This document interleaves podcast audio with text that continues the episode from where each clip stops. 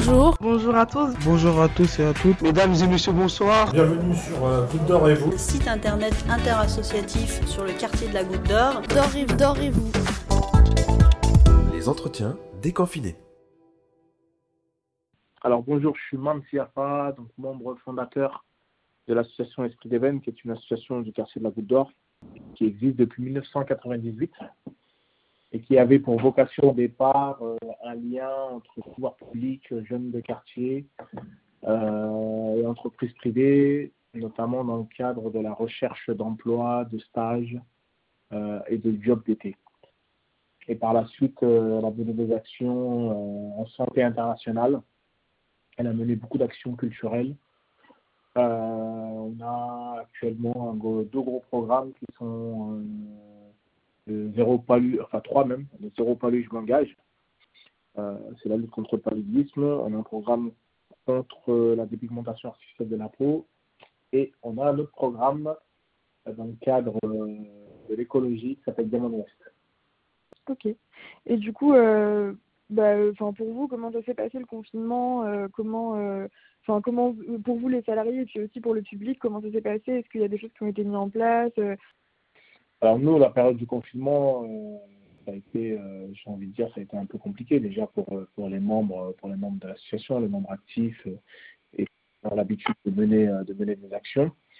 Ensuite, sur, le terrain, on a quand même mené beaucoup d'actions, notamment dans les actions que, que, l'on fait, on a l'organisation du comité MISMA des France et avec ce comité-là, on a mis en place une cagnotte qui nous a permis euh, de recueillir euh, des dons financiers avec lesquels on a acheté, euh, on a acheté de la nourriture.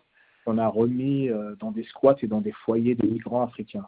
On a également mené une grosse opération pour lutter contre la fracture numérique avec un de nos partenaires, L'Oréal, entre autres. il s'agissait de récupérer des ordinateurs et de les remettre à des familles qui n'en ont pas pour que les enfants puissent suivre les cours euh, sur Internet, puisque la majeure partie des, des, des, des cours ont été dispensés euh, euh, via le net. Et beaucoup de familles, bah, malheureusement, certes, ils ont des téléphones, mais n'ont pas d'ordinateur. Donc cette opération a plutôt bien fonctionné. D'ailleurs, lorsqu'on a reçu les ordinateurs, on en a remis à, des associations partenaires dans le quartier de la Goutte d'Or, par exemple Home Suplôme, les enfants de la Goutte d'Or et Ados, avec qui on a l'habitude de travailler régulièrement. Voilà un peu les actions qu'on a menées. Après, euh, beaucoup d'entre nous ont mené également des actions individuelles, bénévoles. Bah, pour ma part, par exemple, moi, je faisais les livraisons pour l'association Les Petits Frères des Pauvres. Voilà, j'allais récupérer leurs repas euh, et que je remettais après sur leur site.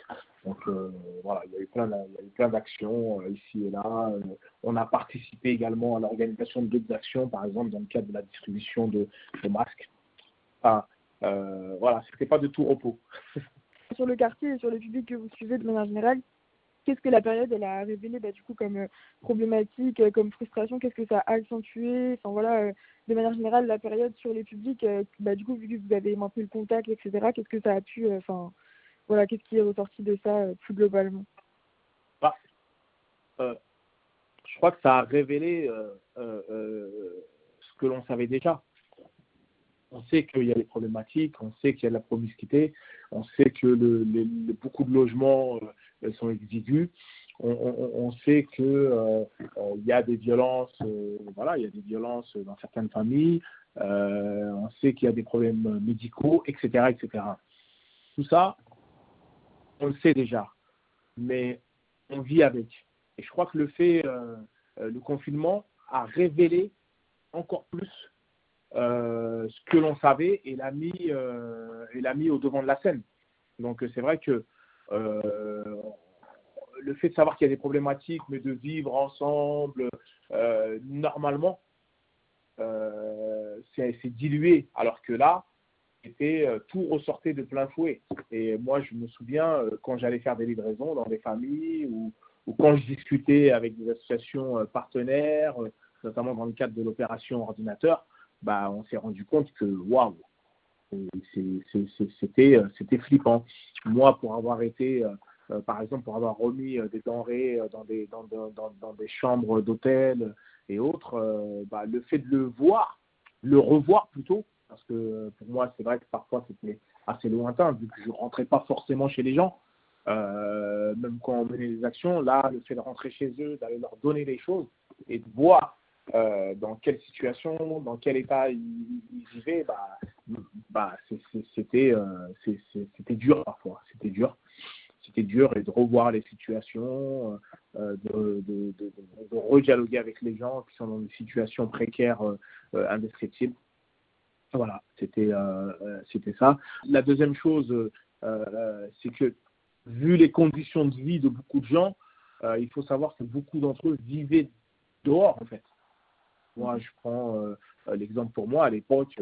voilà, on était 15 dans un tout petit appartement. Ben, la plupart du temps, on était dehors parce que parce que à la maison, on rentrait uniquement que pour dormir et c'était extrêmement compliqué. Et, le fait de revoir ça euh, avec d'autres personnes, bah, bah ça, ça, vous remet euh, les idées en place tout de suite et vous dites bah, il faut, euh, il faut, il faut se battre, il faut aller plus loin pour ces familles, pour ces gens qui sont en extrême difficulté, voire en extrême précarité. Ok, et du coup, justement, enfin, euh, j'ai vu qu'à la station Renault, ils accueillaient là, il n'y a pas longtemps, la, la LDH parce qu'il y avait eu des, des contrôles abusifs euh, dans les rues euh, vis-à-vis de cette station qui n'étaient pas parfaitement remplis, etc. Genre, justement, est-ce que bah, parce que parfois les gens sont juste obligés d'être dehors bah, et qu'ils n'ont pas forcément une attestation qui est parfaitement remplie à la lettre, etc. Est-ce que genre, vous avez entendu parler bah, justement de voilà de contrôle abusif, de, de violence qu'il y a pu avoir, euh, etc. Bah, moi-même j'étais témoin, hein, on va pas dire, c'est pas j'ai entendu parler, j'étais témoin, j'ai vu parfois euh, les forces de l'ordre passer euh, dans leur véhicule et mettre un coup de gazeuse pour faire en sorte que les gens puissent partir. Mais encore une fois, ils ont voulu appliquer la tolérance zéro et, euh, au niveau. Mais on ne peut pas appliquer la tolérance zéro pour des gens qui vivent dehors et qui ont l'habitude de vivre dehors. Euh, euh, et, c'est là où le bas blesse, parce que moi, par exemple, pendant cette période de confinement, j'étais à la Goutte d'Or, mais j'étais aussi dans le 8e arrondissement où j'allais récupérer les plats, par exemple, pour le petit frère des pauvres. Je voyais les gens se balader certes, ils avaient la bonne autorisation. Euh, d'ailleurs, il y avait très très peu de gens. Mais il faut savoir que ces gens-là bah, ont souvent des maisons de campagne, ont euh, fui Paris, etc. Mais vous, à un moment donné, il faut, se poser les vraies questions. Vous croyez que les gens qui, euh, qui ont les moyens, qui ont peut-être une maison de campagne, qui ont la possibilité d'être dans un grand appartement ou dans un jardin, etc., vous croyez que ces gens-là, ils vont volontairement, ils vont aller dehors? Mais non, ils vont pas y aller volontairement parce que chacun, chacun fait attention à sa santé.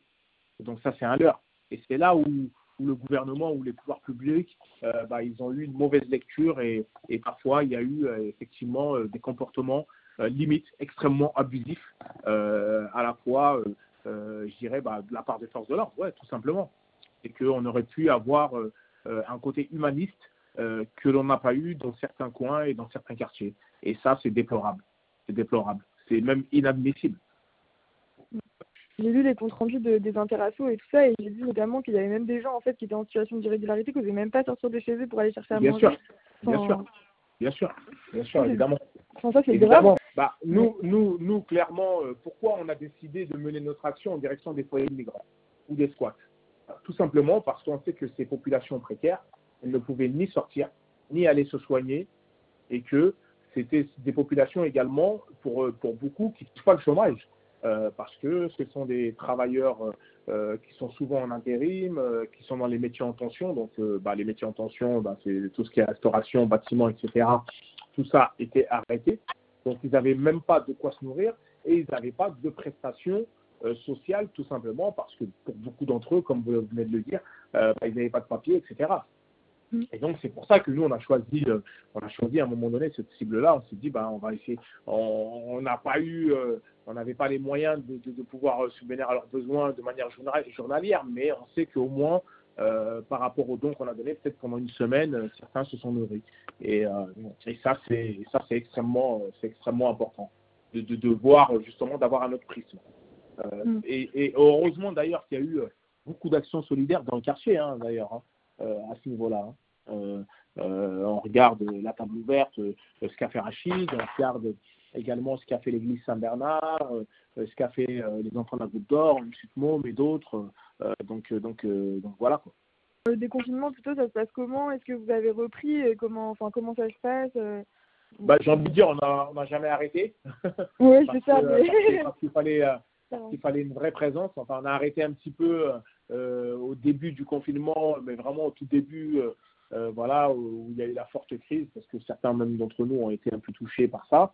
Mais très vite, on est revenu sur le terrain parce que parce qu'on ne pouvait pas laisser euh, euh, la chaise vide avec tout ce qu'on entendait et toute la précarité qu'il y avait autour de nous. Donc on est arrivé très très vite. Là, on s'est remis au, au boulot, si je puis dire. Euh, ben voilà, on essaie de répondre euh, bah, à des appels à projets, de répondre à des situations, de préparer euh, l'été, parce que l'été, il va falloir occuper les gens, ça risque d'être un peu explosif. Et donc, on est dans toute cette dynamique qu'on met en place avec, avec nos équipes des bénévoles et autres, et sur d'autres projets.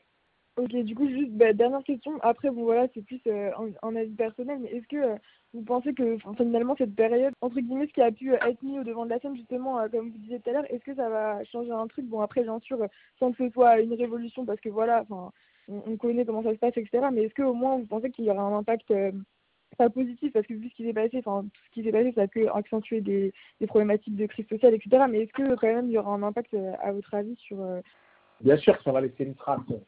À un moment donné, vous voyez que il y a un virus qui bloque, euh, qui bloque le système mondial et il y a un virus euh, euh, qui fait réapparaître euh, les inégalités de manière euh, très, euh, très profonde entre euh, euh, certaines classes sociales. Il y a un virus qui montre que bah, finalement euh, la France d'en bas, comme le dirait euh, l'autre, euh, euh, l'ancien Premier ministre, euh, elle a, beaucoup, euh, a beaucoup morflé euh, sur, euh, sur, les questions de Covid-19, euh, a beaucoup morflé parce qu'elle était en première ligne à, plusieurs niveaux, pas simplement au niveau des soignants, mais au niveau euh, des agents de propreté, etc. Et que, que eux, euh, un, ils étaient exposés, deux, euh, ils exposaient euh, beaucoup plus leur famille, trois, euh, au niveau euh, de la masse salariale, bah, euh, c'est la masse salariale qui, a qui en a le plus pâti. On le voit déjà, euh, les entreprises sont en train de licencier à tour de bras. Euh, beaucoup d'entreprises vont fermer et donc ça va bien, évidemment ça va laisser des traces. Ça va laisser des traces énormes. Euh, je crois que les différentes crises qu'on a connues dans le monde, que ce soit euh, au niveau de la grippe espagnole, euh, que ce soit au niveau du crash de Wall Street euh, ou, d'autres crashs boursiers qui ont eu lieu, qui ont, qui ont laissé une trace dans le monde, on est euh, dans, un, moment d'histoire euh, euh, important, euh, je dirais, euh, de ce siècle. Et effectivement, il va y avoir, euh, il va y avoir plein de problèmes qu'on va devoir gérer au niveau de la précarité, euh, euh, notamment dans nos quartiers. Et qui dit extrême précarité bah, laisse présager à pas mal d'autres problématiques euh, bah, que l'on connaît, quoi, tout simplement. Ok, bah moi j'ai pas plus de questions, mais si vous voulez rajouter quelque chose, il y avait... Bah, restons mobilisés, voilà, restons mobilisés, faisons attention aux gens, à nos voisins, aux gens que l'on côtoie. Parfois, euh, même euh, un ami, euh, un voisin, on a l'impression que tout va bien et au final, quand on creuse un peu, bah, c'est un trou, c'est un trou béant et, et voilà. Donc, soyons, soyons vigilants.